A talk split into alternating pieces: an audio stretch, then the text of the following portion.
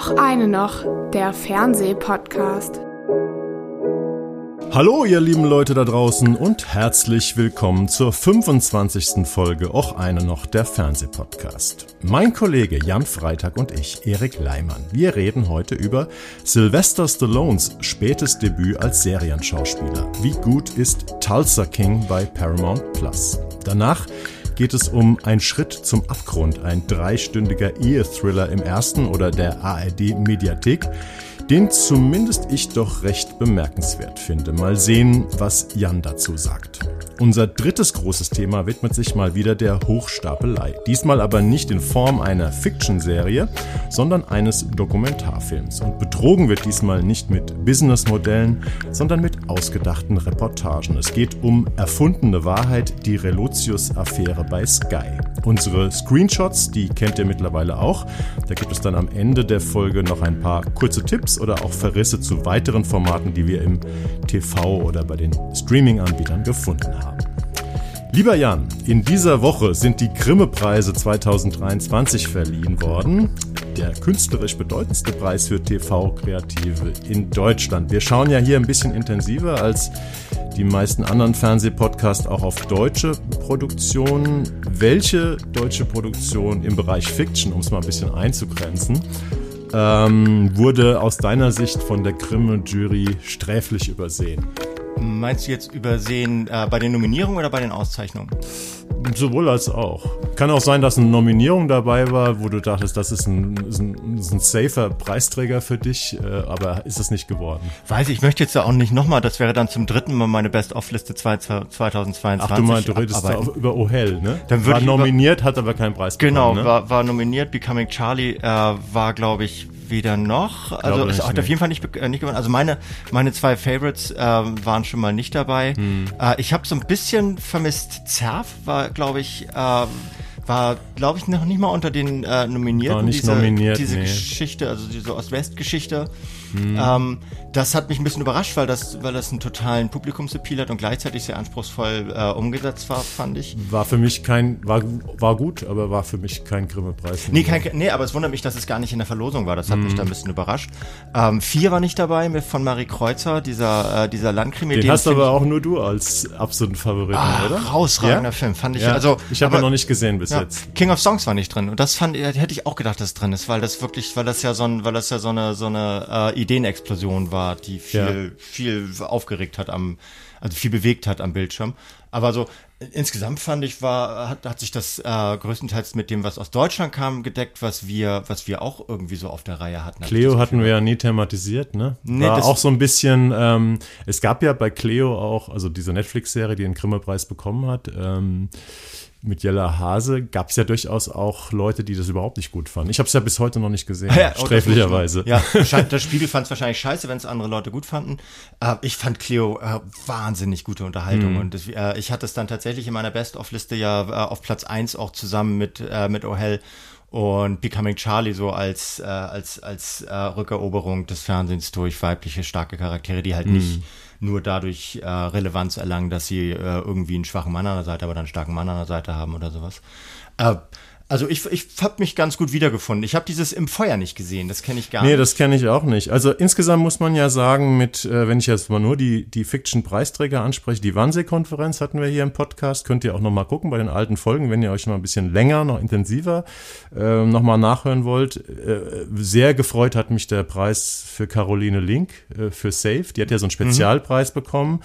Äh, was, was haben Sie geschrieben? Ähm, für die herausragende Leistung, das Seelenleben von Kindern in Safe als handlungs- und spannungstragendes Erkenntniselement im Buch herauszuarbeiten, in der Regie mit den Kindern gemeinsam zu inszenieren. Also diese, diese Arbeit mit den Kindern, die war halt haben ja alle Leute gesagt, auch die, mit denen ich gesprochen habe, die das privat geguckt haben, sie haben noch nie Kinder so authentisch vor der Kamera gesehen. Das ist einfach, das ist absolut Grimme-Preis. Das kann und, sie, ne? Die Link. Und Neuland, ja, Neuland. Neuland hat es auch bekommen. Also wir haben schon mal drei Grimme-Preisträger ähm, hier besprochen.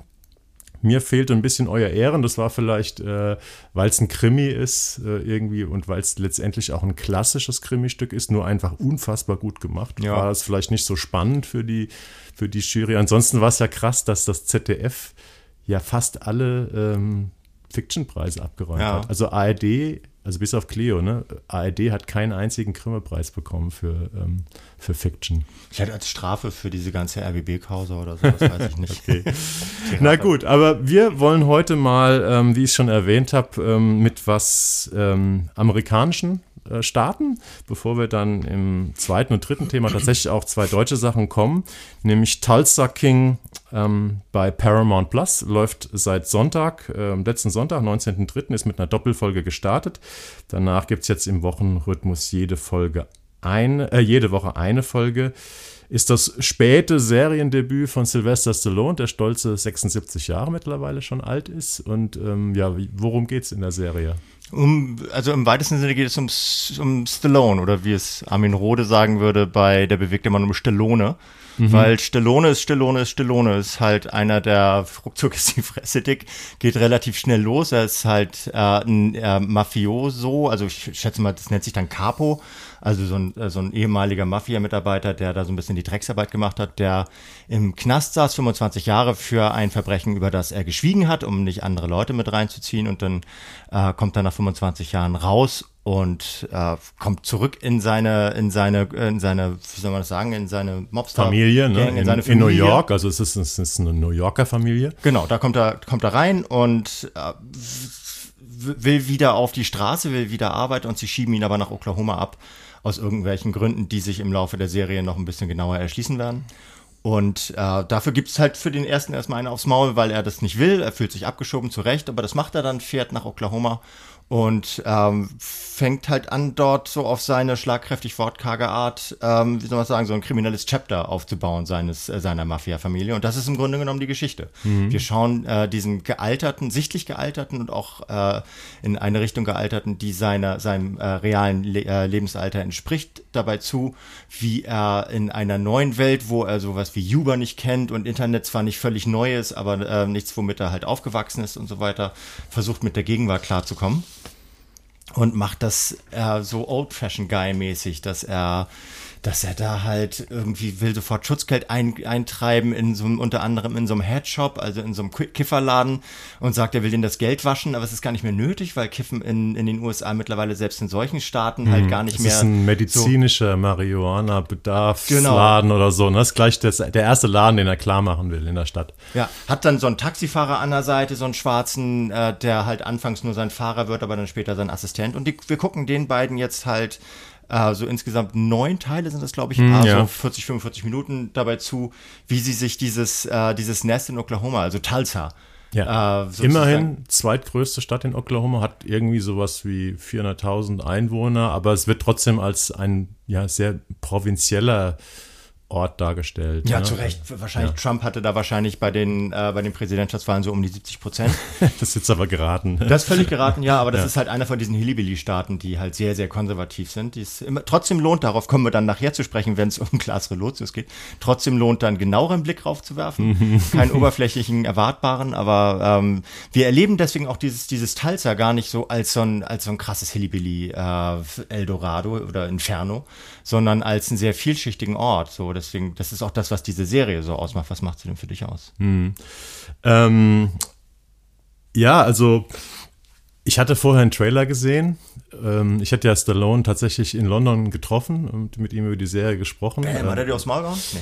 Nein, nein, nein. Das ist ein Hans Dampf, der Typ, ne? Also der ist, ähm, der war da auch auf der Bühne bei diesem Paramount-Event. Der hat den Laden, da waren ja tausend Superstars irgendwie da in London im, im Juni war das ja schon letztes Jahr.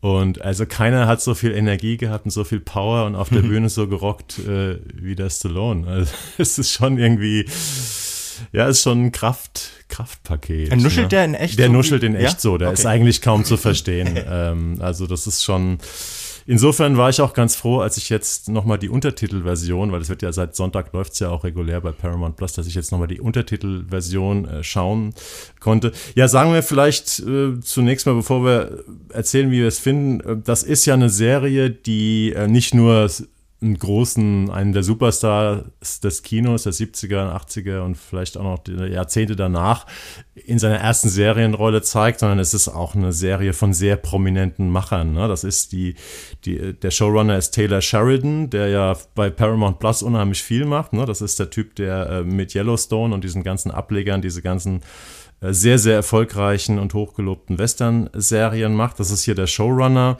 und ähm, der macht das zusammen mit Terence Winter. Und Terence Winter ist der Mann, der die HBO-Serie Boardwalk Empire geschrieben hat, der bei den Sopranos mitgeschrieben und mitproduziert hat, hat ist der Drehbuchautor von Scorsese's The Wolf of Wall Street. Also zwei ganz, ganz äh, renommierte und auch hochdekorierte äh, Macher und wenn man dann erstmal diese, diese Serie sieht, denkt man, ja, das ist so eine ganz altmodische Geschichte, ne? so, so Fish out of Water, Mobster-Geschichte und so. Und dann auch noch den, äh, den Stallone in der Hauptrolle. Ich habe mir da ehrlich gesagt gar nicht so viel von erwartet. Ähm, aber ich muss sagen, ich war sehr angetan von der Serie, weil die einfach sehr fein geschrieben ist und sehr fein erzählt. Und wenn wir jetzt mal schon mal so ein bisschen in das Bewertende gehen.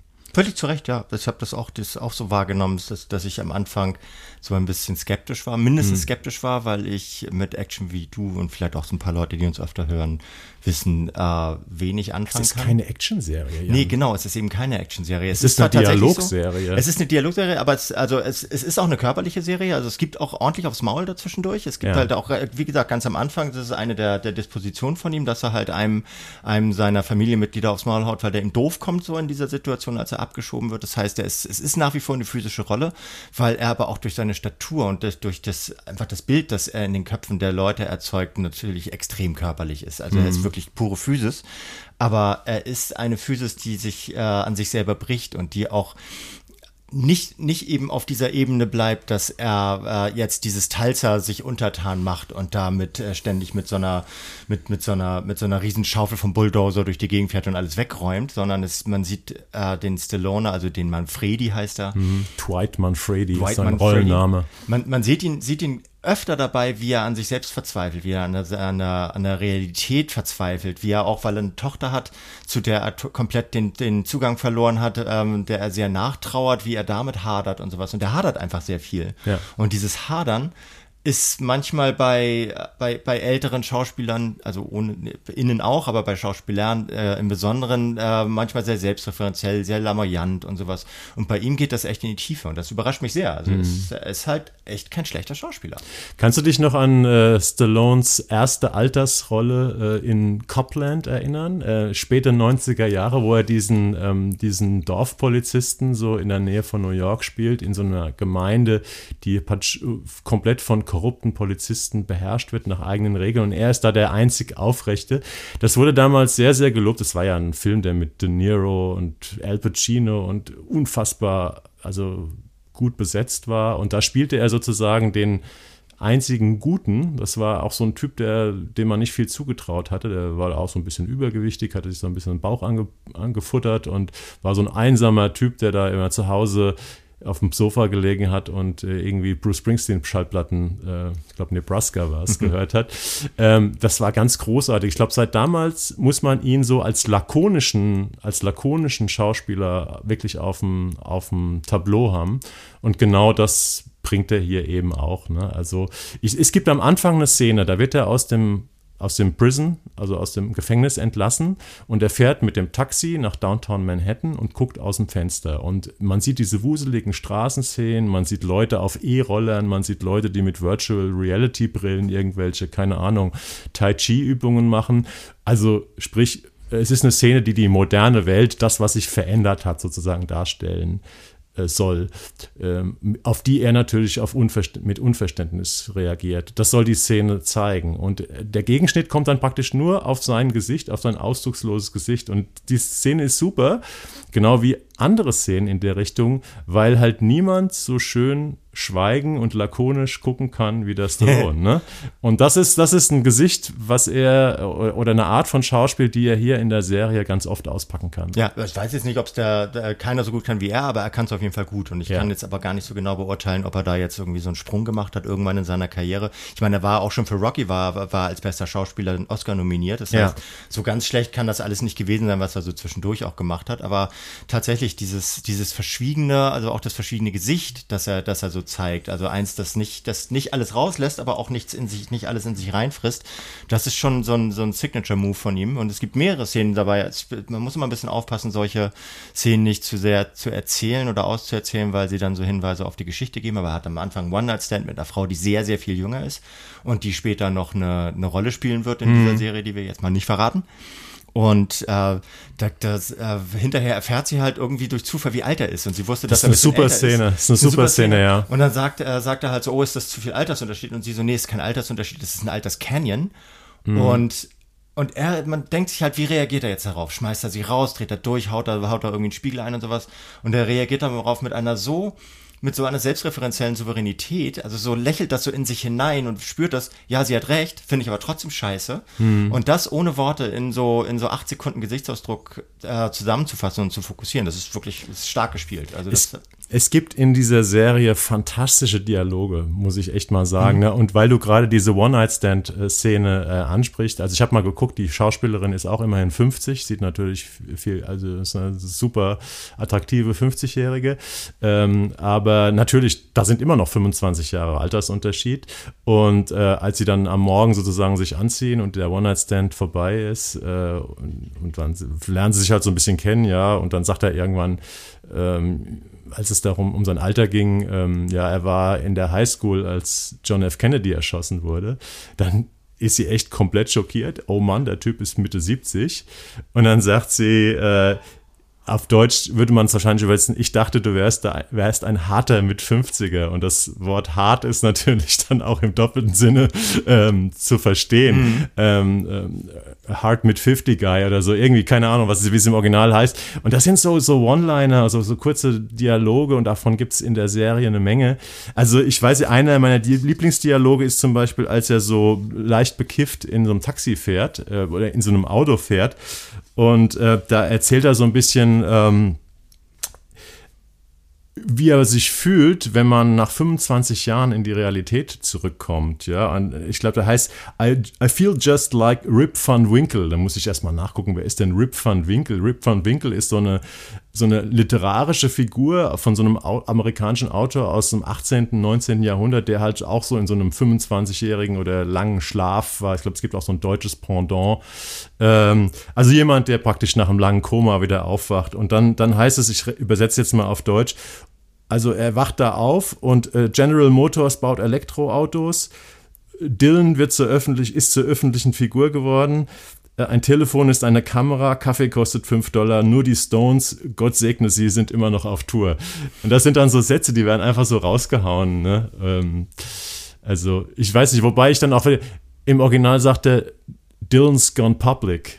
Äh, und ich habe das übersetzt für mich, Dylan ist an die Öffentlichkeit getreten. Wer ist denn, ist das diese Comicfigur? Nee, was ist nee Bob Dylan. Ach, Bob Dylan. Bob Dylan. So, dachte, also das ist ja, ich bin ja alter Bob Dylan-Fan okay. und ich meine, früher war ja Bob Dylan immer eine extrem geheimnisvolle Figur und heute macht er mit seinen Anfang 80 äh, macht er Podcasts und sitzt überall rum und so und dann, wenn es dann heißt Dylan's Gone Public, dann ist es einfach ein geiler, äh, geiler Satz und im, in der in den Untertiteln wurde das aber so übersetzt. Jetzt könnt ihr uns schreiben, vielleicht äh, an unsere Webadresse fernsehpodcast.web.de, ähm, wenn ihr Native Speaker seid. Was, wie würde man Dylan's Gone Public übersetzen? Für mich, so wie ich es gesagt habe, in den, in den ähm, Subtitles stand Dylan hat seine Songrechte verkauft.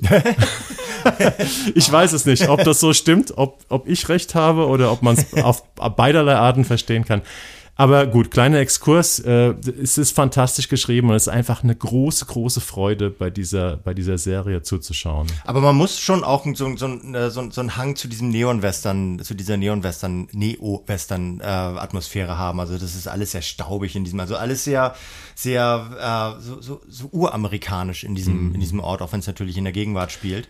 Und das muss man schon mögen. Man muss auch älteren Leuten dabei zugucken, wie sie sich mit der Gegenwart arrangieren. Das ist alles nicht so, ist alles nicht so, so, so leicht verdaulich. Es hat ja ein bisschen was von Lilyhammer ja, mit, ja. mit 20 Jahre obendrauf, so. Und äh, das, es hat dadurch hat's auch, es hat, hat auch sehr viel Humor. Also es ist definitiv keine reine Thriller, Drama, Mobster-Serie, sondern die mhm. ist tatsächlich, es ist so eine Dramedy. Und die macht das schon sehr gut, aber es ist definitiv nicht jeder Mensch Sache. Nee, also mich hat, äh, das fällt mir jetzt gerade, wo wir drüber sprechen, ein. Ich war ja immer ein großer Fan von John Huston-Filmen, also alter, alter großer Hollywood-Regisseur. Und der hat ja in, in, den 80ern mal die Ehre der Prizis, ich weiß nicht, ob du die Ehre mhm. der Prizis mal gesehen hast, mit ähm, Jack Nicholson. Das ist ja auch schon so eine Geschichte um so einen alternden Mafioso, der nicht, auch nicht der hellste ist und sowas.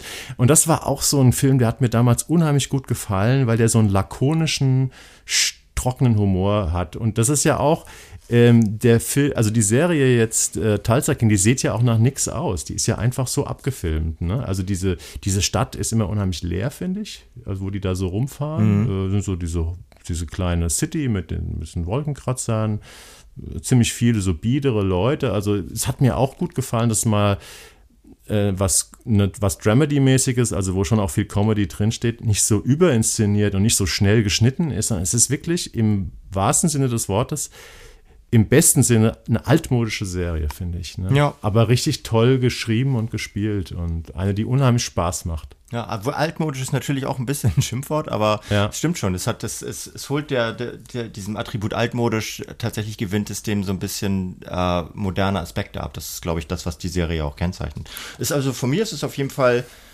keine keine fünf Sterne Empfehlung, aber man kann sich das echt angucken. Ja, die Frage ist, was will man kritisieren an der Serie? Ich meine, klar, wenn man sagt, ähm, sagt mir thematisch nichts, weil ich mit alt mit alt sein oder aus der Zeit gefallen sein nichts anfangen kann, aber ich finde, man kann da eigentlich nicht viel Negatives finden. Für mich mhm. ist das zwischen den Zeilen, schauspielerisch und dialogmäßig, ähm, ist das irgendwie ein großer, großer Spaß. Ja, aber das saugt mich nicht per se an, alten Säcken beim alter Sack sein zu, zu gucken. So, ja. Das ist so, ist, deswegen finde ich zwiespältig. Deswegen ist es so, ich bin, glaube ich, nicht die perfekte Zielgruppe, aber ich kann es wertschätzen, was da gemacht wird. Also es gibt halt so Szenen wie, ähm, er will ja dann praktisch in diesem äh, Tulsa ein neues Leben aufbauen. Er hat aber keine, er hat ja, er hat keine, kein Konto, er hat keinen Führerschein. Aber viel Geld. Und dann versucht, ja, er hat Bargeld. Mhm. Er hat Bargeld, ne, weil er das halt über seine Schutzgeldsachen dann halt sich ständig besorgt. Und äh, das geht ja damit los, dass er irgendwo ähm, was bezahlen soll oder will ein Paket aufgeben. Das heißt, sorry, äh, nur, nur ähm, also äh, Digital Payment. Und dann hat er hier King is Cash und äh, Cash is King und dann hat er seine Geldbündel und so. Und also du wirst praktisch immer wieder, siehst du Szenen, wo er mit der modernen Welt konfrontiert ist. Er, er sitzt zwischen lauter jungen Leuten und will seinen Führerschein nachmachen und sowas oder er will ein, ein Konto eröffnen und muss das mit Tricks machen. Also es ist irgendwie, es ist sehr fein und sehr einnehmend, finde ich, inszeniert. Ja. Aber gut, das ist letztendlich natürlich eine Geschmackssache, wie sehr einem das ähm, gefällt. Äh, in den USA scheint es, ich glaube, ist ein bisschen früher angelaufen, scheint es gut zu laufen. Ist auf jeden Fall für eine zweite Sta Staffel äh, verlängert worden. Und ich muss sagen, ähm, das freut mich und ich werde die Serie auf jeden Fall zu Ende gucken, weil sie mir sehr viel Freude macht. Go on. Ne? Ja, ich glaube, es war mal einigermaßen kompakt. Ich weiß nicht, ich habe nicht auf die Uhr geguckt, aber wir sind durch mit Tulsa King. Eine Empfehlung von uns. ja. genau. Ja, wollen wir zum zweiten Thema kommen? Unbedingt, was völlig anderes. Was völlig anderes. Äh, mal wieder so eine deutsche Serie, wobei Serie muss man wirklich in Anführungszeichen setzen, weil es sind vier Folgen, a 45 Minuten. Das ist ein Zweiteiler, also bitte. Ja, ein Zweiteiler, der als Einteiler läuft. Und zwar muss ich auch wirklich mal sagen, sehr mutig aus meiner Sicht, nämlich am Samstag, 1.4., also ein fetter Samstagabend Primetime, läuft in der ARD ein Schritt zum Abgrund. Dreistündiges äh, Ding. Äh, kann man allerdings jetzt auch schon ab heute, 24.03., als Vierteiler in der ARD Mediathek ähm, sehen. Ja, was ist ein Schritt zum Abgrund? Mal wieder so ein, ein typischer äh, deutscher Titel, den man sich nicht merken kann und den man mit tausend anderen Titeln ähm, verwechseln wird. Also ich, es, er, ist, er ist so bescheuert, dieser Titel. Er ist so bescheuert. Ja. Ich kann es gar nicht beschreiben. Ich weiß nicht, du weißt es, dass es ein, äh, ein Remake ist. Ne? Ja, so ein britisches Original. Ja, genau. Also das Original, das Original, nachdem es inszeniert ist, äh, das aber doch ganz anders ist, wie ich hab, mir habe sagen lassen, ist der BBC-Straßenfeger Dr. Foster. Okay. Äh, Dr. Foster wird äh, gespielt von Saran Jones. Das ist die, falls ihr, haben, wir mal über Vigil gesprochen, diese U-Bahn? Ja, ja, diese, haben wir, diese U-Boot-Geschichte, ja. ne? Mhm. Das ist die Ermittlerin, äh, also die spielt da diese Rolle, die jetzt hier in der deutschen Version äh, Petra Schmidt-Schaller spielt. Ja, die hat auch schon mal so eine, so eine lesbische äh, Frau aus dem, aus dem äh, späten 18. Jahrhundert gespielt, zum Beispiel. Das ist eine super Die Saran Jones ist ja. ein Star in, in, in, in, in Britain. Ne? Mhm. Worum geht's in dieser Ein Schritt zum Abgrund? Erzählt wie die Geschichte von einem Ehepaar, Jana, eben Peter Schmidt-Schaller und Christian Hansen.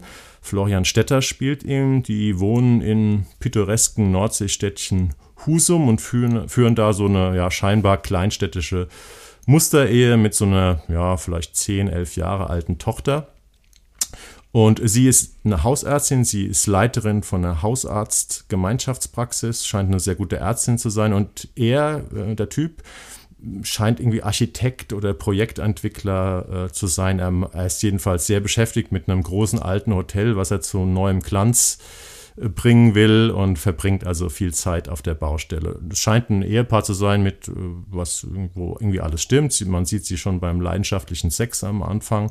Ähm, und dann passiert aber äh, sozusagen das Ausgangsevent. Sie findet auf seinem Schal ein langes blondes Haar. Sie selbst ist dunkelhaarig und äh, von da an hat sie den Verdacht, dass ihr Mann sie betrügt, dass er fremd geht. Und letztendlich ähm, beginnt dann so eine Art Kopfkino in vier Teilen oder über drei Stunden, wo sie Zweifel an ihm zweifelt, wo sie ihm hinterher spioniert, äh, wo man praktisch diese Frau in all ihren Facetten kennenlernt, wie sie, wie ihr Leben erschüttert wird durch diesen Untreueverdacht. Wir wollen jetzt es ist bei der Serie unheimlich Ich würde die nicht schwierig. ausformulieren jetzt. Nee, nee. Das ist halt, Wir werden überhaupt nichts erzählen, nee. weil die Serie ist, finde ich, sackspannend. Und man, und sie ist unfassbar wendungsreich. Und deswegen sollte man gar nicht so viel darüber wissen. Ich muss jetzt mal dich fragen, Jan. Ähm, hast du sie komplett gesehen? Hast ja. Du, ja. ja. Ich finde es nämlich, das finde ich super, weil ich finde, es ist unmöglich, über diese Serie nee. zu sprechen ähm, das hat mich auch ein bisschen geärgert, deswegen, dass du das, dass du dieses Thema reingeworfen hast, weil ich nicht drüber geschrieben habe. Das heißt, das musste ich mir halt sozusagen ja, aber nur für den, nur für euch, nur für uns und diesen, ja, diesen wunderbaren. Ja, schreibt mal an fernsehpodcast.web.de und lobt Jan mal dafür, dass er ohne Geld zu bekommen, aber ich meine, ihr kriegt ja auch kein Geld, wenn ihr euch was anguckt. Aber ich finde, das war die investierte Zeit meiner Meinung nach äh, wert. Was was, wie fandest du die Serie oder was fandest du interessant an der?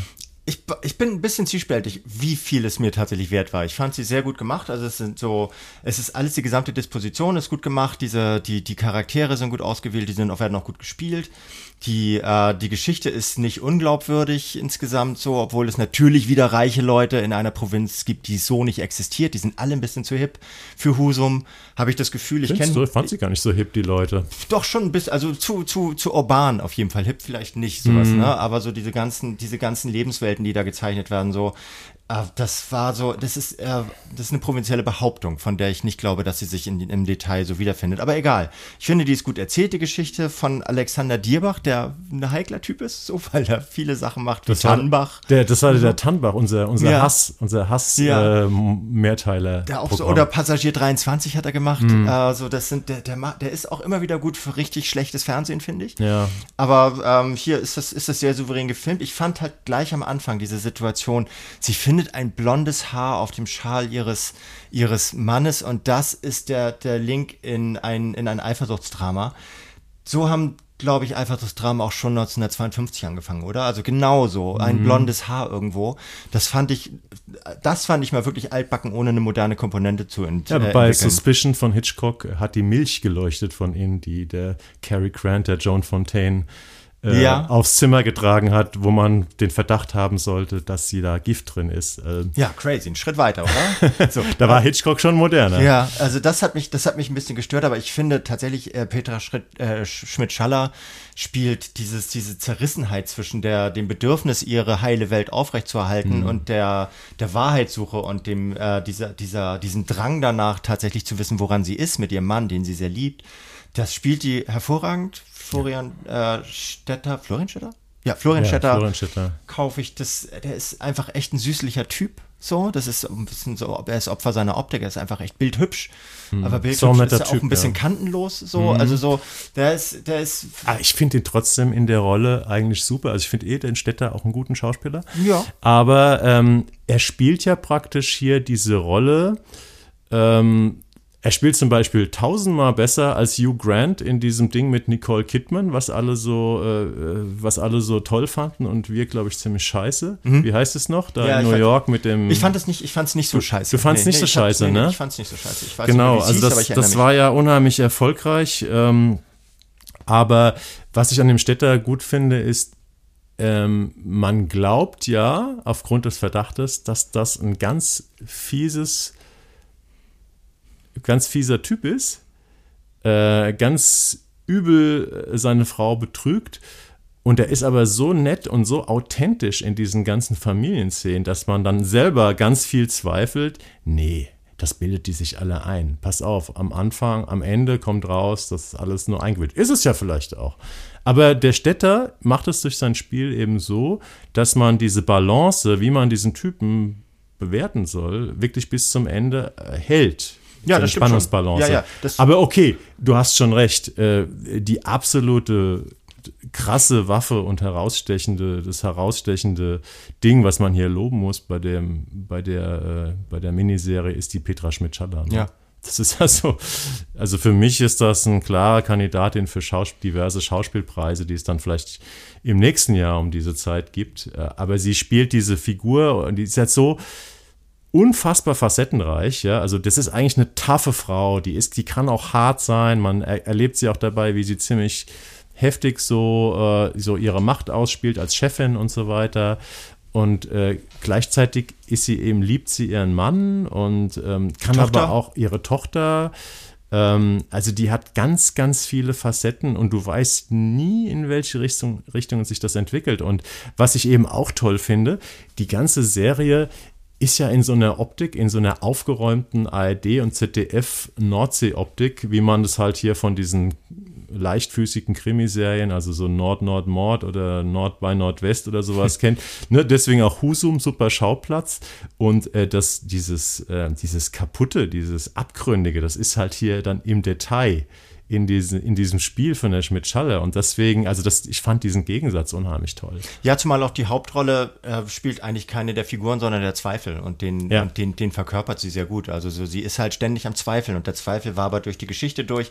Und es dauert wirklich lange, bis dieser Zweifel äh, in sich in die eine oder andere Richtung materialisiert. Das ist schon auch stark geschrieben dadurch. Und das ist halt jetzt aber natürlich so in dem Wissen darum, dass es dieses Dr. Foster ist, was halt, ich hatte das gehört, als die ARD, als äh, ihr, ihr äh, Programm vorgestellt hat, Anfang des Jahres, äh, Ende, äh, Ende vorigen Jahres. Und äh, da hieß es, dass das schon vielfach verfilmt worden ist. Also auch schon in vielen Ländern. Das scheint halt ein Stoff zu sein, also ich habe sehr, sehr. ähm, ich hab mit der Petra Schmidt-Schaller ein Interview gemacht und sie hat gesagt, die, ähm, die BBC hat den Stoff freigegeben. Ich weiß jetzt nicht, was das jetzt rein rechtlich heißt. Also ich habe so verstanden, dass jedes Land, jeder Fernsehmarkt, der Bock hat, das irgendwie auf seine Weise zu inszenieren, kann es machen, wie es will. Ähm, also es ist kein Franchise, wo man genaue Regeln äh, beachten muss. Und sie meinte, die Franzosen haben das schon gemacht, die Koreaner haben das schon gemacht.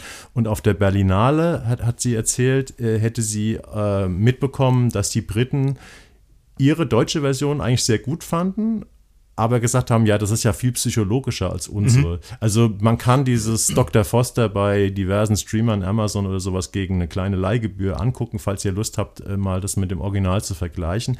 Aber ich habe es auch nicht gesehen, das Original ist wohl ähm, klassischer auf der Thriller-Ebene. Ich habe jetzt auch, ich habe es ja sogar aufgeschrieben, dieses Ding, was wir gerade mit der, mit der Kidman und dem Hugh Grant, das The Undoing hieß das, bei Amazon, glaube ich, ne? Auch so ein Eheverdachts zusammen mit einem Mordfall. Ich fand das schrecklich, aber das war ganz viele Leute fanden das toll.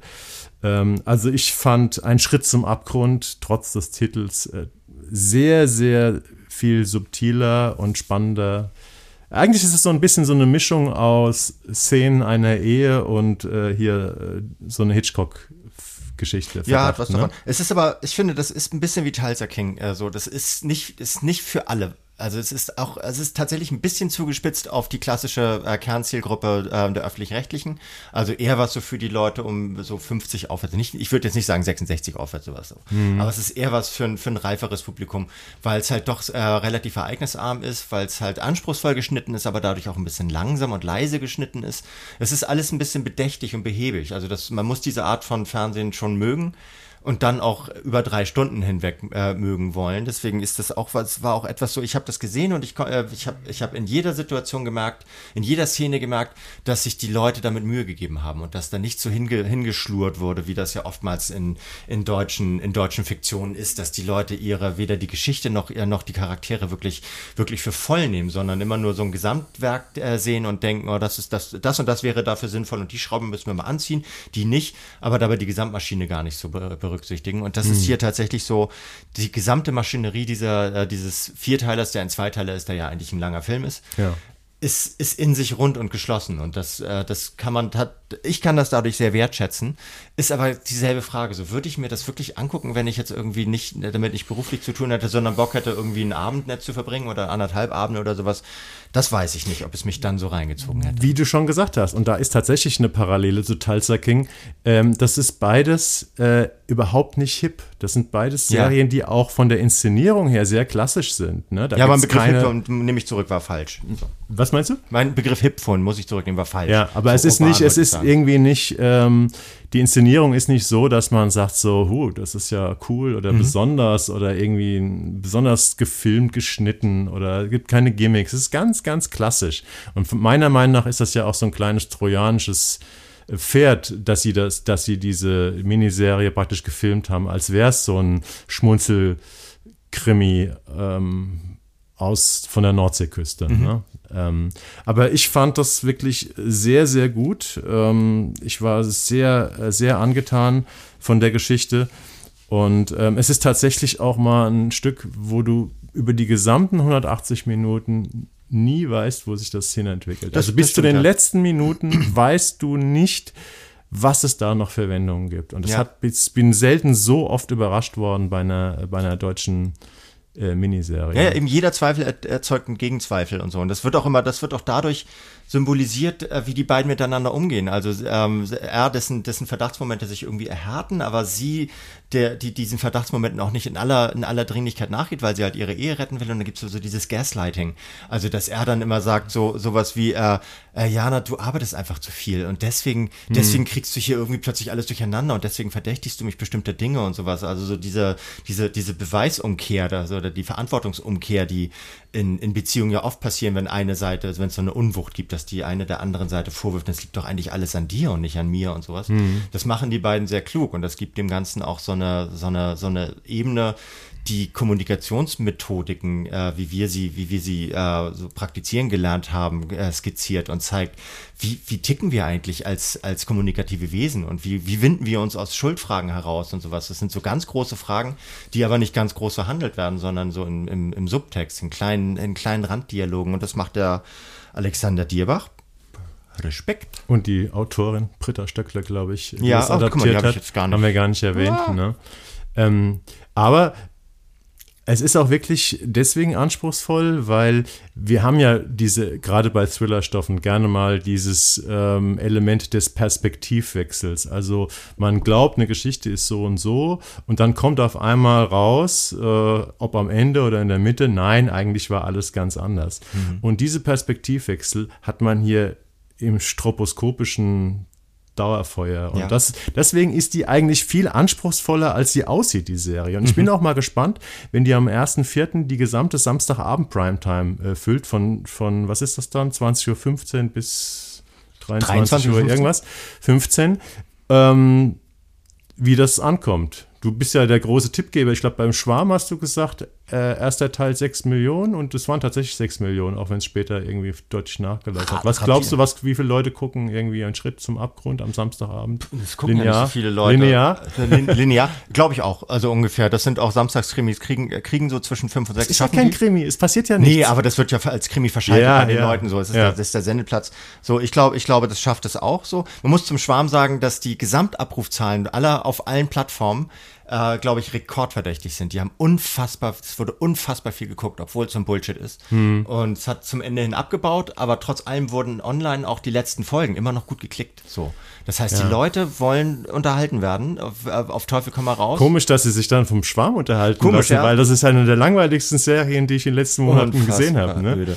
So. Ich glaube, ich glaube, dass, dass es äh, gut laufen wird. Ich glaube aber auch, dass dieser, dieser Audience Flow äh, zum Ende hin abbauen wird und sich dann zumindest diejenigen, die schon so eine Internetaffinität haben, den Rest dann online anschauen Ja. oder sowas. Weil drei Stunden das am Stück zu gucken, das ist ja, das ist ja so lang wie der mit dem Wolf tanzt fast. Ja, genau. Eine letzte Sache würde ich gerne noch mal erwähnen. Ähm, und zwar, ich habe eine Kritik äh, gelesen ähm, online, äh, in der stand, das ist ja, dass es ja bemerkenswert wäre, dass sich jetzt gleich mehrere deutsche Serien äh, in den letzten Monaten Big Little Lies zum Vorbild genommen haben. Ähm, also mal mehr, mal weniger. Und zwar haben sie da in einen Topf geschmissen äh, Neuland, kann man total nachvollziehen. Tage, die es nicht gab, kann man auch nachvollziehen. Gestern waren wir noch Kinder, habe ich nicht gesehen, fandst du scheiße, glaube ich, ne? War aber mit großem Abstand das erfolgreichste Programm in diese Richtung.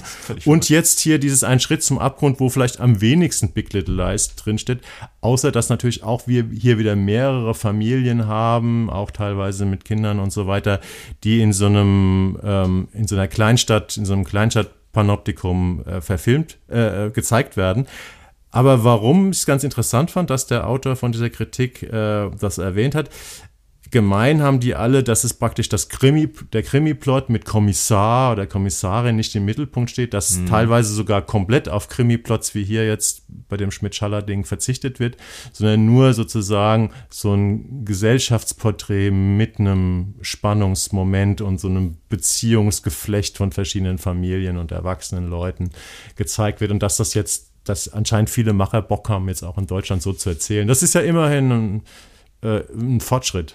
Witzig, dass man darauf hinweisen muss, dass es in, äh, dass eine Serie keinen Krimi-Plot hat, nicht mal im, nicht mal im Nebenerzählstrang Ja. oder was, aber es ist tatsächlich so. Es ist so Aber du hast ja auch gesagt, äh, äh, bei äh, einem Schritt zum Abgrund, 1.4. Samstags Primetime, die Leute mögen also auch Krimis. Diesen Krimiplatz, das, also ich wollte, ich Ja. habe das auf den Sendeplatz bezogen, nicht auf, den, nicht auf das Format.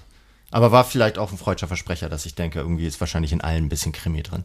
Ja klar, wenn Ja, ich klar. meine Frau, äh, wenn ich meinen Mann verdächtige, dass er fremd geht, ist Ja, das ist ja natürlich keine- aber ist hochgradig kriminell. Keine Straftat. Gut, also von mir eine ganz dicke Empfehlung, ähm, von Jan eine Empfehlung.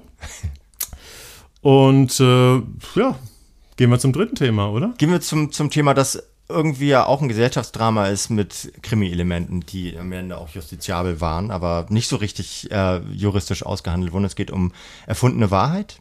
Der Untertitel sagt äh, genau, worum es geht. Daniel Sager ist ein äh, Dokumentarfilmer, ein sehr anspruchsvoller, der 2021 schon mal äh, in die Medienbranche hineingeschaut hat und hinter den Schlagzeilen gemacht hat. So ein eher jüngerer Filmemacher, ich glaube so? Mitte der 80er äh, geboren. Weiß ich gar nicht. Und ähm, der ähm, erfundene Wahrheit, die Relotius-Affäre, also dieser Dokumentarfilm von ihm, der läuft auch ab heute, 20.15 Uhr bei Sky Documentaries oder halt jederzeit jetzt bei Sky auf Abruf. Aber ich habe dich unterbrochen. Du hast mich unterbrochen, ja? Mach das nicht. Sträflicherweise.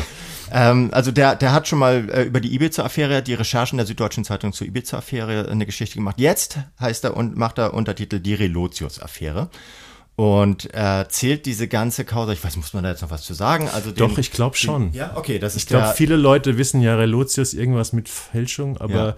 ich glaube, viele Leute haben das nicht so intensiv verfolgt. Okay, preisgekrönter Spiegelredakteur, der äh, bei dem sich Ende 2018 herausgestellt hat, dass er praktisch alle seine großen Geschichten mindestens erfunden hat, teilweise sogar komplett äh, auf, auf ohne, ohne Faktenbasis geschrieben hat und trotzdem damit insgesamt, glaube ich, 19 große JournalistInnenpreise gewonnen hat, also eine der gefeiertsten äh, Journalist in, in Deutschland, der aber alles erstunken und erlogen hat, mehr oder weniger. Und wir erfahren jetzt ähm, durch die Arbeit von Daniel Sager anhand der Geschichten, die er geschrieben hat, ähm, wie genau er das gemacht hat und welche Auswirkungen das auf die Branche und damit auf uns und die Demokratie und die Welt und den Kosmos hatte.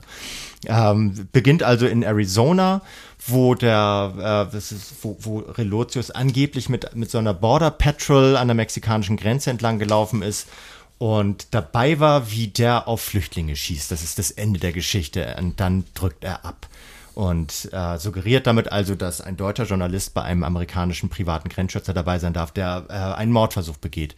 Und das war der Punkt, an dem der, äh, Juan Moreno, ein Kollege, mit dem äh, Klaas Relotius mehrere Geschichten gemacht hat, äh, skeptisch geworden ist. Nicht das erste Mal, dass er skeptisch geworden ist, aber wo sich seine Skepsis in, in richtig massive Zweifel verwandelt hat. Und wir erleben jetzt Daniel Sager dabei, wie er äh, anhand dieses Kronzeugen sich durch die Geschichte der, ähm, der falschen, der Fake-Reportagen von Klaas Relotius arbeitet und daran halt eine große Geschichte der deutschen Medien versucht zu erstellen, ohne dass er ständig Metaebene, Metaebene brüllt. Mhm. Und das mhm. ist auch das, was ich an dieser Geschichte so toll fand. Deswegen kurze Wertung vorweg, eine herausragende Dokumentation. Fand ich auch, ja. Ähm, du machst eine Geste, ich soll weiter erzählen. Nee, also, wenn äh, du sagst, fand ich auch, warum?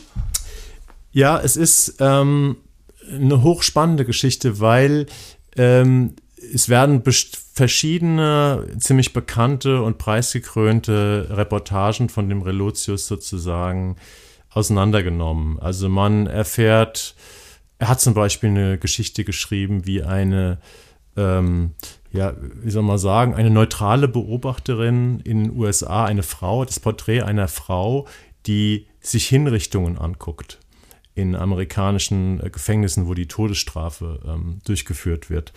Und ähm, also die Reportage begleitet diese Frau äh, sehr plastisch. Äh, da werden und sie geht neun Stufen hinab zum Hof und so weiter, ja, im Gefängnis und so weiter. Und dann siehst du eine Frau, die irgendwie in so einem, eine Deutsche, die in so einem Verein gegen die Todesstrafe, der sich gegen die Todesstrafe engagiert, sagt, also ich habe diesen Text gelesen und ich habe mir, glaube ich, 40 Stellen angestrichen, wo ich dachte, das kann doch so nicht sein. Diese Frau wusste, es gibt keine neutralen Beobachter, die sich in den USA Todes, die, die, die ähm, Verhängung also von Todesstrafen angucken können. Äh, es gibt auch keine computergesteuerte äh, Anlage, die irgendwelche Todesmechanismen in Gang setzt ja. und so weiter. Auch nicht keine neuen Stufen, also die war, die ja, war selber er war bei Exekution da. dabei so ja. und kann das war so, hä, ich war in diesem Todestrakt so, das das gibt es da alles nicht, was der da erzählt. Genau. ganz es ist einfach aus. hervorragend, also also man könnte sagen, frech und toll geschrieben, ausgedacht. Ja. Der Typ ähm, hat eine Reportage geschrieben über den Beginn des Syrienkrieges. Äh, es geht um irgendwie so kindliche Attentäter, die irgendwelche Sprengstoff und dann sitzt dieser, dieser Junge irgendwo in einem Gefängnis. Das ist, er ist noch ziemlich jung, der so einen Sprengstoffgürtel getragen hat. Den hat er angeblich da besucht. Äh, dann erfährt man, ist ein anderer Journalist da, der den tatsächlich besucht hat, also ein, so ein Journalist, der auch arabischen Hintergrund hat, der Arabisch spricht äh, und der Junge hat diesen Relotius nie gesehen. Dasselbe gilt für diese ganzen anderen Leute, mit denen er angeblich gesprochen hat, die er porträtiert hat. Und ähm, das Faszinierende ist nicht nur dieses Aufdecken dieser Geschichten, sondern natürlich mehr und mehr, je länger man dem zuschaut, ja, warum, wenn es so viele Zweifel gab, ähm, warum hat denn niemand aus den, aus, vom Spiegel oder von den journalistischen Kollegen viel früher Verdacht geschöpft, dass diese ganzen Geschichten ausgedacht waren? Und ja. Also das ist, das ist auch die Geschichte. Deswegen so, ich würde sagen, wir, wir verraten gar nicht alle, alle Geschichten, denen sie nach, äh, die sie nachrecherchieren. Der ist tatsächlich überall hingefahren, der Daniel Sager. Der ist in die USA gefahren. Hm. Der war in der Schweiz. Der ist, also der ist wirklich, hat einen richtig großen Aufwand betrieben, um diese, diesen Geschichten nachzuspüren. Und der, der Twist ist, dass die Geschichte von dem Relotius immer aus dem Off vorgelesen wird. Also so der Einstieg und der, manchmal auch der Ausstieg wird vorgelesen und wir folgen dann sozusagen dieser Spurensuche äh, von Daniel Sager, wie er den Wahrheitsgehalt dieser, äh, dieser Geschichten oder dem Unwahrheitsgehalt nachgeht nachgeht und äh, kontrastiert das dann aber auch immer wieder mit, äh, mit Interviews mit Verantwortlichen aus der Medienszene. Also äh, leider nicht vom Spiegel, die meisten haben abgesagt, teilweise äh, am, am Ende sieht man 20 Namen, die alle angefragt wurden und teilweise ohne überhaupt zu reagieren abgesagt haben, angefangen bei, äh, bei dem Brinkbäumer, dem damaligen äh, dem damaligen Chefredakteur, der wirklich hauptverantwortlich war für die ganze Kacke, die da gelaufen ist, weil er einfach, das zeigt sich im Laufe dieser, ähm, dieser Dokumentation, weil die alle ihre Augen verschlossen haben, weil das einfach das, das war das goldene Kalb, das sie durch den Journalismus treiben konnten. Alle fanden den toll, ein ganz netter Typ, der Relotius. Alle haben ihn geliebt, weil er Jung, so gut aussehend, so der, Ja. so, so der Wonderboy so ein bisschen, Der ne? Wonderboy, der fantastische Geschichten geschrieben hat und was nicht, was nicht äh, sein darf, soll dann auch, oder was nicht ist, darf nicht sein, wie sagt man? Also das, es durfte einfach nicht sein, was, äh, dass, das, dass das alles Fakes waren. Und darauf haben auch die, äh, entsprechend haben auch die ganzen Ressortleitungen beim Spiegel reagiert. Die haben das immer abgeblockt, obwohl die, äh, die Beweise immer massiver waren. Und der Juan Moreno irgendwann ein ein Video aus, der ist selber dahin gefahren äh, nach, äh, nach Arizona, hat diesen vermeintlichen Typen dabei gefilmt, wie er gesagt, ich habe diesen den noch nie gesehen, hat das der, der Redaktion vorgelegt und die haben es trotzdem noch ignoriert, haben trotzdem gesagt, so, nee, nee wir glauben weiterhin Relotius. Da habe ich mal eine Frage. Vielleicht hast du das ja besser verstanden als ich.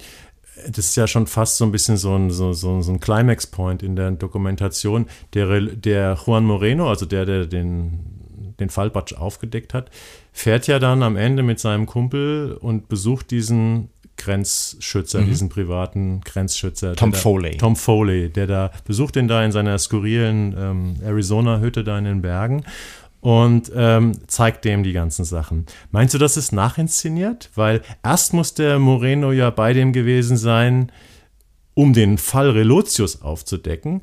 Und viel später ist ja jetzt dieser Film entstanden und man sieht ihn ja jetzt nochmal, wie er den besucht und das zeigt. Oder meinst du, das sind die Filmaufnahmen, die der damals schon gemacht Die hat? hat, nein, nein, die hat, die hat Moreno gemacht. Moreno hat damals Filmaufnahmen gemacht. Er ist hingefahren. Und die hat er das- jetzt Quatsch dem Filmemacher Saga Genau, die jetzt zur er Verfügung jetzt gestellt. Zur Verfügung ah, okay. gestellt. So ist jetzt ein bisschen, also wir nehmen jetzt ein bisschen Spannung raus und sowas, aber es ist ja, man kennt ja das Ende Das der lebt Geschichte. ja von ne? der inneren Spannung, Genau, das lebt von der Ding, inneren ja. Mhm. Spannung. Äh, Relotius äh, ist jetzt, der, der ist kein Journalist mehr, er ist jetzt, glaube ich, bei einer Werbeagentur angestellt. Das ist jetzt die neueste Meldung. Er ist jetzt Texter in einer großen Hamburger Werbeagentur. Ja, mit einem und dazwischen. Mhm. Ähm, aber eben, der soll ja, der soll ja auch nicht hungers sterben. Also er hat als Journalist hat er sein Leben verwirkt gewissermaßen. Er soll ja trotzdem ist ja gut, wenn er, er kann ja in der Werbung ist er perfekt aufgehoben. Der kann ja die Leute verscheißern wie, wie, mit, mit Worten. Das können ja wenige andere so gut Werbung ist die kleine Schwester der Lüge, habe ich neulich gehört. Ist es nicht? Werbung ist Lüge.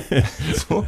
Und das, das, da ist er gut aufgehoben. Das soll ja, ich will, gönne ihm nichts Böses. Ich gönne ihm aber auch nichts Gutes, weil er, das ist auch äh, ein ganz wichtiger Aspekt dieser Geschichte. Er hat nicht einfach nur seine Zeitung beschissen. Und das, äh, das erlebt man halt auch in Interviews zum Beispiel mit dem, äh, mit dem Chefredakteur der Süddeutschen Zeitung, sondern er hat eine gesamte Branche äh, an den Rand des Ruins gebracht.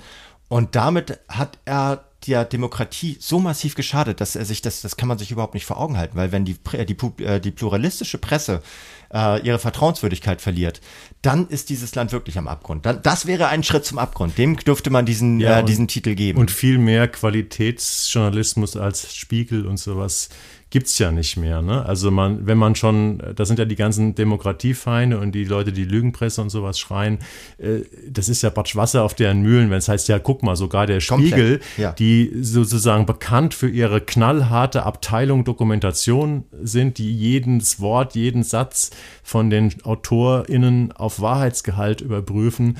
Wenn sowas, so eine dreiste Geschichte, diese dreisten Geschichten von Relotius da durchgehen, da kann man ja nichts mehr glauben. Und ich fand es auch ganz interessant in der Dokumentation. Ich glaube, die Lei äh, in dem Dokumentarfilm jetzt, ich glaube, die Leiterin der Dokumentation ist auch in dem, in dem Film. Eine der wenigen, Eine der wenigen hat, ja. Spie- Spiegel, also meistens haben sich nur Leute geäußert vom Spiegel, die jetzt in neuer Position Mhm. sind, die sie da zu der damaligen Zeit nicht inne hatten.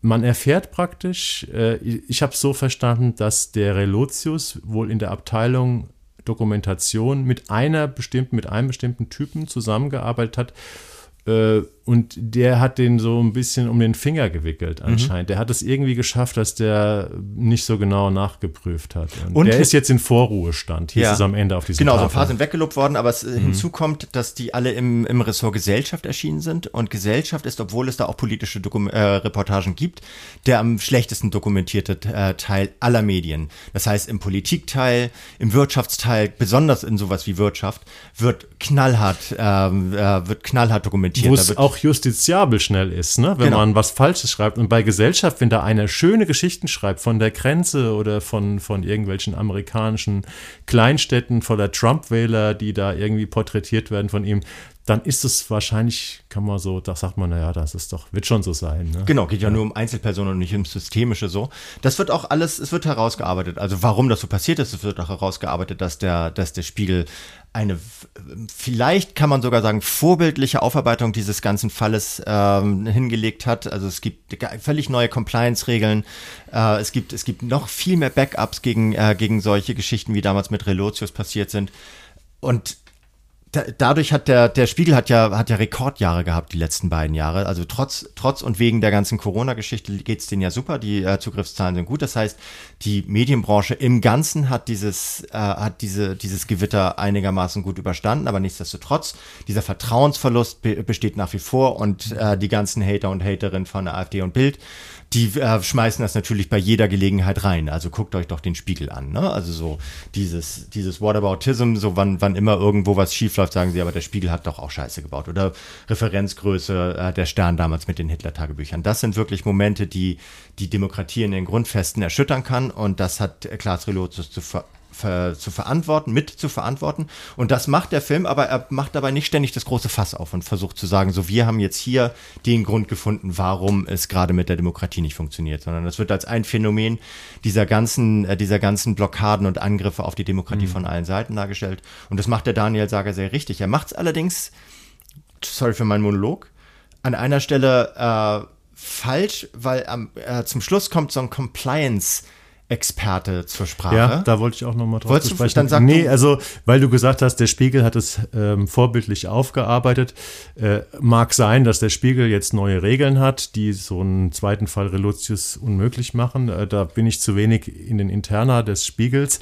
Äh, aber im Film selbst wird ja schon auch die Aufarbeitung kritisiert, weil ein Compliance, äh, keine Ahnung, Experte sagt, okay, die haben eine Aufklärungs- Kommission gehabt aus drei Leuten und zwei davon arbeiten beim Spiegel. Die ja. sind ja befangen. Und also es gibt schon auch Kritik an der Aufarbeitung des Spiegels von der Affäre, äh, die auch in anderen Medien, ich habe mir so ein paar Kritiken zu dem Dokumentarfilm, der ja heute, ab heute auch zu sehen ist, äh, durchgelesen. Das ist auch eine häufige äh, Stelle die, des Films, die da in den Kritiken zitiert wird. Ja, aber du wolltest was ganz anderes sagen zu nee, dem Compliance, nein, nein, ne? Weil, dass er einen Fehler gemacht hat? Oder dass nein, nein, nein. Äh, das, ist, das ist, ist so ein bisschen fundamental oppositionell. Wir müssen jetzt äh, angesichts der Tatsache, dass der Spiegel sich so, umfang, äh, so umfangreich, fast vollumfänglich gereinigt hat, selbst gereinigt hat und dadurch ja auch sein Vertrauen äh, anscheinend wieder einigermaßen zurückgewonnen hat, wenn man sich die Zugriffszahlen und die Abozahlen anschaut, mhm. äh, wirkt dieser, dieser Fachmann so ein bisschen so, der gehört auch noch da rein. Wir müssen, wir müssen diese Kritik noch üben. Wir müssen ja, die Aufarbeitung irgendwie noch kritisieren. Die muss noch ja. irgendwie kritisiert mhm. werden. Das okay. ist nicht, das ist nicht unredlich, aber wir haben, wir, ich sitze mit einem ehemaligen Spiegelredakteur, deswegen, ich glaube, ich könnte seinen Namen sagen, ich sage es jetzt trotzdem nicht, äh, der jetzt Bücher schreibt im Büro. Der ist gerade letztes Jahr pensioniert worden und der sagt, er hat selber bei der Aufarbeitung ähm, mitgewirkt. Er hat selber äh, so ein Dutzend Texte von dem Relotius oder sowas auf dem Tisch gehabt, wo er, die er nochmal nachrecherchiert hat. So was, was haben die, das, das haben, da waren Dutzende von Leuten im Spiegel mhm. mit befasst. Und er hat gesagt so, ey, wir haben uns da alle reingekniet. Wir waren alle daran beteiligt. Der ganze Laden wollte, dass das aufgeklärt wird. Und bis, bis auf diesen, diesen äh, Grottenolm Klaus Brinkbäumer mit dem Rückgrat eines Weichtiers, der sich nicht dazu bereit erklärt, äh, jetzt Stellung zu beziehen zu der Scheiße, die er da, da damals mitzuverantworten hatte, waren die Leute, die das Ruder übernommen haben, insbesondere Steffen Klusmann, der ja jetzt mittlerweile, der, der ist ja, der ist ja schon in die Chefredaktion gekommen, als es gerade in der Aufklärung, äh, als die Aufklärung los losging, als der Skandal publik wurde und hat das dann übernommen und ist jetzt seit Anfang 2019 Chefredakteur. Und äh, der, der ist halt äh, derjenige, der den ganzen Scheißladen aufräumen musste und alle, die, die damit, äh, die tatsächlich mit dafür verantwortlich waren, die haben sich entweder aus der Verantwortung ge, äh, gestohlen oder sind, äh, haben sich so ein bisschen zurückgezogen in so in so eine, in so eine, so, so ein Schneckenhäuschen. Und es gab eine Aufarbeitung und die muss man respektieren. Die war natürlich nicht lückenlos. Es gibt niemals keine Aufarbeitung der Welt, keine juristische Abarbeitung, äh, behandelt alle juristischen Punkte vollumfänglich äh, zur Zufriedenheit aller. Das wäre schön, wenn es so ginge, dann wären wir in einer perfekten Welt. Aber ich glaube, der Spiegel hat tatsächlich das getan, was ihm möglich war. Hm. Weißt du eigentlich, weil du gerade gesagt hast hier von einem Kollegen, der auch an den alten Texten da, äh, die nochmal auf Herz und Nieren geprüft hat, sind denn diese ganzen tollen in Anführungszeichen Reportagen von Relotius, kann man die über Archive noch lesen? Oder oh, das weiß ich gar nicht. Gibt es, ich glaube also, schon. Ich wette, ich wette, das ist, das ist so eine. Auch im Original, in der Originalversion sozusagen. Ich glaube, ich habe sogar mal eine nachgeguckt, da steht, glaube ich, oben praktisch so ein, nicht mal so, so eine Warnung praktisch, dass diese ja. Reportage wahrscheinlich ist Teil der Revolutius. Aber ich weiß nicht, ob das bei allen Texten nee, super so interessante ist. Frage. Müssen wir ja. mal gucken. Vielleicht haben die sogar, sogar auf der Seite sowas wie einen Relotius-Ordner äh, oder sowas, ja. wo man, wo man mhm. die im Original lesen kann mit Verweisen, was alles falsch war. Weil das war ja, an, am Ende war fast nichts davon richtig. Ja. Also das war wirklich, er hat komplette Geschichten erzählt. Er war manchmal vor Ort und hat da mit Menschen gesprochen, aber er hat überhaupt kein Interesse an den Geschichten der Leuten gehabt, sondern er hat sich immer seine eigenen, er ist mit einer Idee hingefahren, hat diese Idee, äh, hat sich ProtagonistInnen für diese Idee gesucht, also ZitatgeberInnen, die ihm das bestätigen und wenn er die nicht gefunden hat, dann hat er sich die ausgedacht. So, also das ist journalistisch betrachtet, ist er das Böse.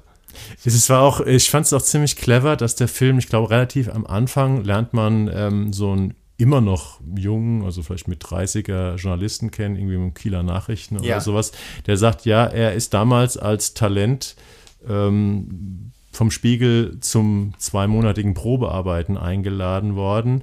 Und es ging darum, ob er eine Festanstellung als Reporter ähm, erhält. Und äh, dann hat er erfahren, es gibt noch einen Konkurrenten und sein Konkurrent war Klaas Relotius. Und dieser andere junge Journalist hat sich praktisch den Arsch abgearbeitet und hat in zwei Monaten, keine Ahnung, war in sechs Ländern und hat äh, vier aufwendigste Reportagen gemacht und dann am Ende hat er gedacht, okay, hat er halt wie erwartet gegen diesen Wonderboy Relotius doch äh, verloren und der Relotius hat die Festanstellung bekommen und er eben nicht. Und ähm, ich finde es sehr schön, wie das entgegen, äh, also die beiden Sachen so gegeneinander gesetzt werden, weil letztendlich merkst du an dieser Stelle, ja, der Typ war halt auch einfach ein Betrüger. Ja. Und ähm, fandst du es eigentlich, ähm, am Ende erfährt man ja über diese Tafeln, wo sie zeigen, wer alles angefragt wurde und mhm. nicht ähm, zum Interview nicht reagiert hat oder abgesagt hat. Den Relotius hat der Filmemacher ja auch angefragt ja, und der hat halt auch nicht reagiert. Ich glaube, im Nachhinein, der Film wäre schlechter gewesen, wenn der Relotius da ständig im Interview gewesen ja. wäre. Ja.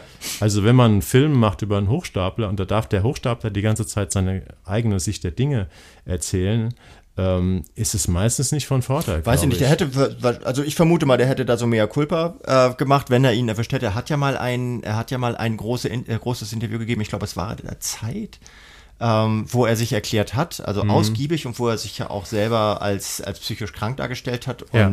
und neurotisch und jemand, der, der in seinem Rabbit Hole gefangen war und da nicht wieder rausgekommen ist.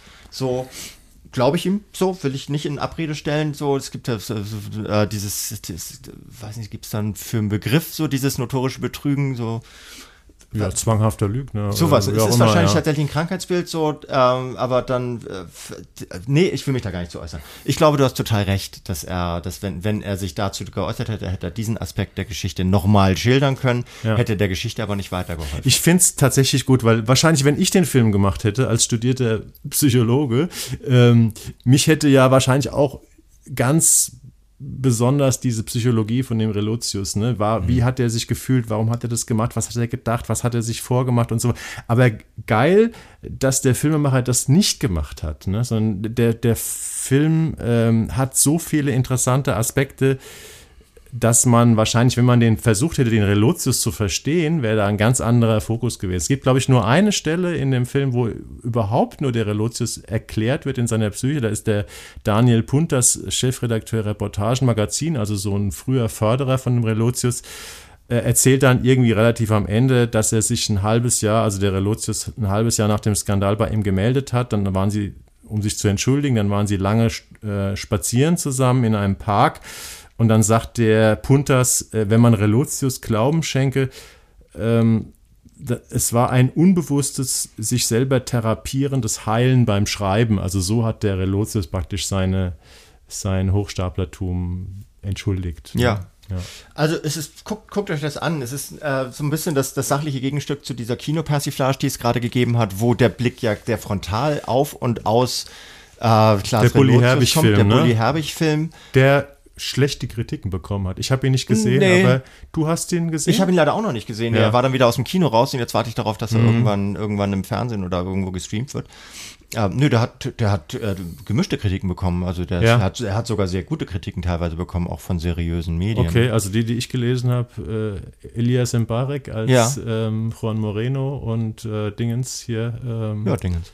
Ne? Ich hab's vergessen. Ich habe ihn auch nicht gesehen. Nee, aber ich wollte auch nur sagen, dass das halt, das ist jetzt so ein bisschen das sachliche Gegenstück dazu ähm, und abstrahiert deswegen auch, glaube ich, ne, nicht unbewusst ja. von der Person Klaas Relotius, weil äh, will man, will man den wirklich hören, wie er sich nochmals rechtfertigt oder sowas? Nee, wollen wir nicht. Wir wollen so eine sachliche Aufarbeitung, wie Daniel genau. Sager sie hier geliefert hat. Und damit ist echt alles gesagt. Vielleicht kann man das, das Thema dann auch ein bisschen abräumen damit. Also es ist natürlich kein so, äh, wir Deutschen haben ja gerne mal diesen, diesen Anspruch, jetzt haben wir aber auch mal genug darüber geredet, so. Hm. Nee, haben wir nicht, wir werden niemals genug davon geredet haben, aber äh, gesagt ist darüber jetzt trotzdem das Wesentliche. Ja, und ich finde trotzdem, das ist jetzt keine Spröder, ist überhaupt kein Spröder-Film. Der ist zwar sehr sachlich inszeniert, ähm, aber Sky hat da wirklich mal wieder, äh, wir hatten ja damals auch diese, diese Wirecard, äh, diese beiden österreichischen jungen mhm. Filmemacher, die diesen Wirecard-Skandal auf eine sehr, sehr gute Art in den Dokumentarfilm gegossen haben. Und da ist jetzt Sky wieder ein ziemlich toller äh, Dokumentarfilm äh, auf, äh, gelungen, der das sachlich macht, aber trotzdem auf eine Art, die einen sehr erzählerisch reinzieht. Ähm, aber auch seine Längen hat, muss man, muss ich mal sagen. Fand so, ich gar nicht. Manchmal, manchmal äh, sind die Drohnenflüge übers Spiegelhauptgebäude an der Eriko-Spitze in, in der Hafen City ein bisschen zu. Oder okay, in der, in der interessant, dass du das sagst. Ein bisschen lang, ein bisschen, ein bisschen zu, es lässt sich ein bisschen zu viel Zeit und man guckt dem, dem Steffen Klusmann äh, in einer Szene, glaube ich, ungefähr 70 Sekunden dabei zu, wie er durch die Spiegelgänge zu seinem Schreibtisch läuft, so. Das ist manchmal äh, gefällt er sich ein bisschen sehr in seiner Langsamkeit, aber das ist auch eine Geschmacksfrage. Mhm. Das ist de definitiv keine, keine, äh, keine, Kritik im Ganzen so. Mir war er nicht so langsam. Okay, ich, ihn, ich mochte ihn sehr gerne. Ja. Damit äh, sind wir mit unseren drei großen Themen durch und kommen zu unseren Screenshots. Und ich habe heute tatsächlich einen positiven und einen negativen. Ja, das machst du richtig. Soll ich Aber mit dem negativen anfangen? Fang du mal mit deinem negativen ja. an. Auch eine Person der Zeitgeschichte, die äh, zu einer jetzt zu einer fiktiven Figur wird, nämlich Miss Merkel, gespielt von Katharina Thalbach. ja. Lief äh, schon, ne? Drei Millionen Zuschauer. Ja, Wahnsinn. Also äh, verfilmt äh, nach einem äh, Roman. Miss Merkel ist, ist gerade der zweite in, äh, in Arbeit. Das ist so eine, so eine drollige Geschichte, die, die, die nicht umsonst an Miss Marple erinnert. Also sie mhm. äh, lebt ihr alten Teil in der, äh, in der Uckermark und äh, fängt jetzt an, Hobbydetektivin zu werden. Ich weiß nicht. Das ist so ein Scheißdreck. Das, also so, das ist, äh, also die, der Humor ist so ein bisschen so, äh, so Dieter Krebs, äh, so, so frühe Sketche ab, so, es wird immer bei jedem Witz reißt garantiert irgendjemand die Augen weit auf und so. Und dann am Ende ist aber kein Witz da, weil es gibt nicht eine einzige Szene, die auch nur ansatzweise zum, zum Lachen ist. Es ist einfach so, das ist der witzloseste Witz, den ich jemals gesehen habe. Ich habe es auch gesehen. Ähm, der, der, der, Kriminal, der Kriminalfall ist eine Frechheit. Ja. Ähm, ich würde echt mal lesen, äh, du hast auch gerade nicht drauf, wer äh, der Autor von den Büchern, also das ist ja so eine Reihe, die auch super erfolgreich ja, ist. Es ist ein Typ, der auch schon relativ viele Erfolge hatte, auch als Fernsehmacher. Äh, Name ist mir gerade entfallen. Äh, es ist eine Bestsellerreihe, der arbeitet jetzt an seinem dritten und so weiter. Es war klar, dass es verfilmt wird und es war auch fast ein bisschen klar, dass ähm, das auch bei RTL in der Primetime um 20.15 Uhr ja. gut funktionieren würde. Ich habe auch ein Gespräch mit der Talbach dazu gemacht. Ähm, die Talbach ist auch eine gute Gesprächspartnerin, hat natürlich ihre, ihre Biografie. Äh, und sie hat die, die Merkel ja schon mal gespielt in diesem in dieser sehr guten Polit-Satire damals, der über Minister, Gutenberg. über den Gutenberg. Ja. Und da, sie hat mir auch erzählt, seit sie das vor zehn Jahren gemacht hat, hat sie irgendwie Dutz, die, die Merkel-Rollen im Dutzend angeboten bekommen. Mhm. Also sogar eine Merkel-Serie hat man ihr angeboten. Und sie ist halt außerdem noch ein riesiger, also jetzt die Talbach, ein riesiger Agatha Christie-Fan. Und mhm. deswegen konnte sie dazu nicht Nein sagen. Und sie sagt natürlich nichts Negatives darüber. Aber das ist schon ziemlich weit unten in dem Schubladenregal, was da, was RTL da gemacht also, hat. Es wird jedes Klischee ausgefeilt, aber irgendwie will ich auch, lass uns nicht. Nee, man, man muss da nicht viel drüber sagen. es ist eher interessant, dass im Jahr 2023 man solche, solche ähm, Regiearbeiten noch abliefern darf. Ja. Ähm, es gibt trotzdem ein paar ganz gute Gags, die, ja, so, die sich mit der, die sich mit der, mit der Polit, Politikerin, Vergangenheit der Merkel ja, aber beschäftigen, aber die kommen wahrscheinlich, sind wahrscheinlich aus dem Buch übernommen und wir möchten jetzt auch nichts Negatives über das Buch sagen, weil wir es beide nicht gelesen haben. Aber ja. du hast schon recht, das war schon ein Programm, wo man die Hände über dem Kopf zusammenschlägt. ja. ja. Okay, was ja, du, ähm, mal, mein, scheiße fandst. Mein negativer Screenshot ist ungleich ambitionierter als Miss Merkel. Das ist nämlich die Apple TV Plus Serie Extrapolations, die seit 17.03. Äh, läuft. Das ist eine ganz ambitionierte Serie. Das ist nämlich ähm, so eine Art Anthology-Serie über den Klimawandel. Und ja, wahrscheinlich der zweite Flop aus meiner Sicht ähm, in diesem Genre nach Der Schwarm. Das ist so eine Near-Future-Serie, eigentlich ein ziemlich genialer Ansatz, äh, die so multiperspektivisch die Erde im Klimawandel erzählt und so äh, macht, die macht in jeder Folge, ich weiß jetzt gar nicht, wie viele Folgen es sind, acht, neun, zehn, keine Ahnung, sechs, ähm, es fängt an im Jahr 2037. Es wird multiperspektivisch über mehrere Figuren die Situation der Welt erklärt. Überall Katastrophen und Unruhen und Naturphänomene. Und das äh, wird bis 2059 fortgesetzt. Also mit jeder Folge gibt es einen Zeitsprung.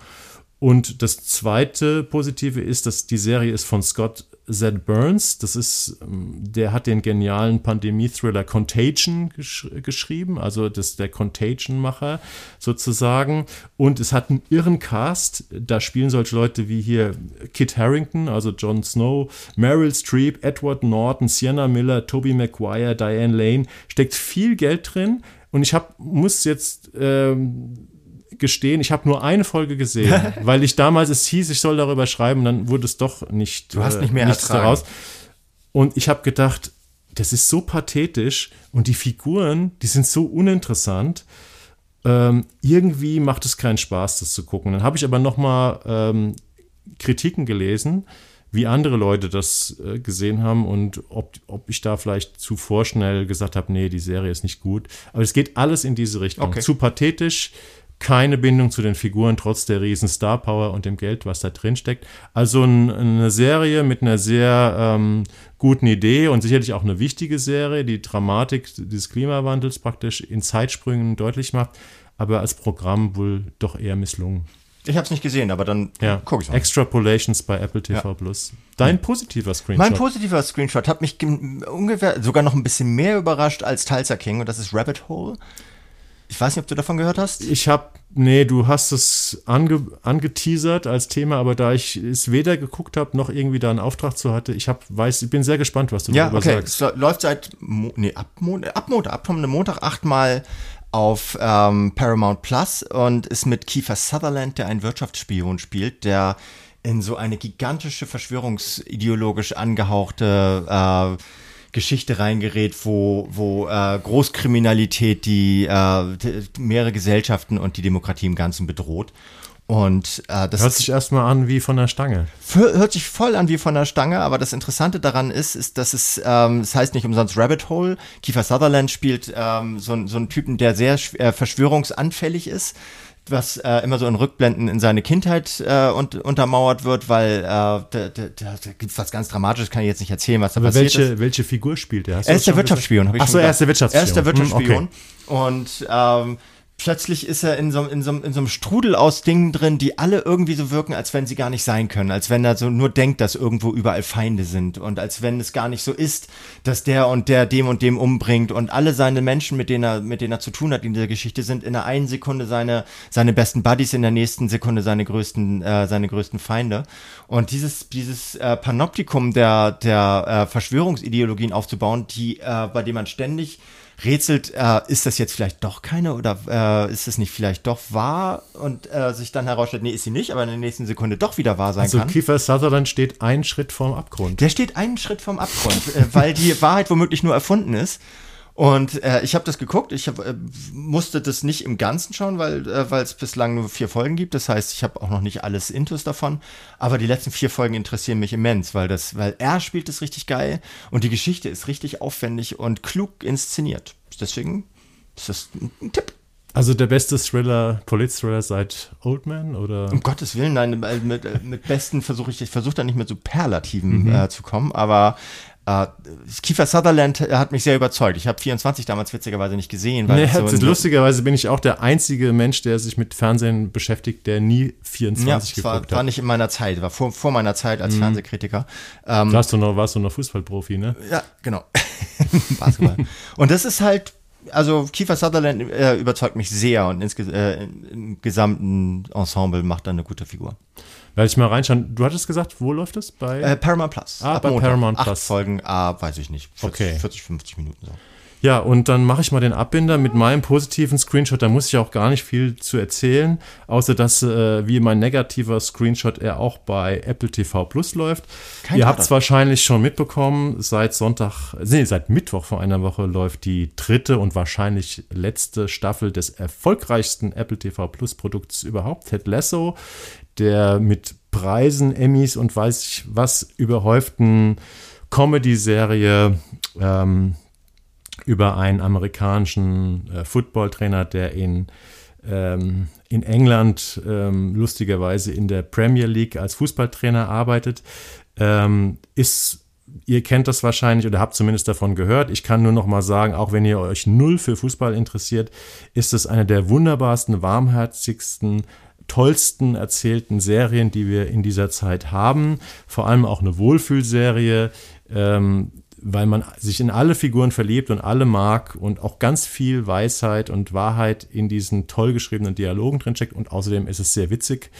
Äh, davon ähm, läuft jetzt die dritte Staffel. Bis jetzt läuft, je, ich glaube, es sind zwölf Folgen. Jeden Mittwoch gibt es eine neue und bis jetzt sind auch tatsächlich erst zwei draußen. Gestern kam die zweite. Und ähm, ja, es ist auf jeden Fall ein Grund, mal so ein Apple TV Plus Abo abzuschließen für eine kurze Zeit oder so ein Probeabo. Wenn ihr Ted Lasso immer noch nicht gesehen habt, das ist die Serie, die euer Leben besser macht, eure Tage schöner.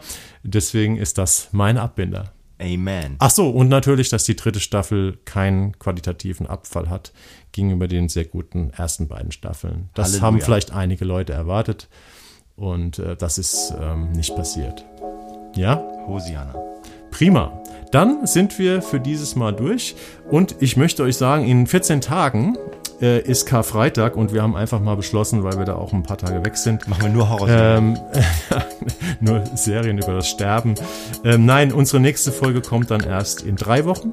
Heute in drei Wochen, am Freitag, 14.04. Und ich möchte nochmal dazu aufrufen, schreibt uns doch mal eine Mail, gebt uns mal ein bisschen Feedback ähm, at Fernsehpodcast, fernsehpodcast.web.de oder äh, schreibt mal einen Kommentar, ein Like in eure Abspielstation, wo ihr unseren Podcast hört. Das würde uns sehr freuen, in dieser Weise von euch zu hören. Hast du noch ein Schlusswort? Ja? Nee, ich habe jetzt schon drei gesagt. Ich habe keine Lust mehr auf Schlussworte. Deine drei Schlussworte? Was waren alle biblisch. Ach so, okay, ach, Halleluja, genau, prima. Okay. Ja, prima, dann bis zum nächsten Mal Mitte April. Äh, gehabt euch wohl und bleibt gesund. Bis dann. Tschüss. Ciao. Auch eine noch, der Fernsehpodcast.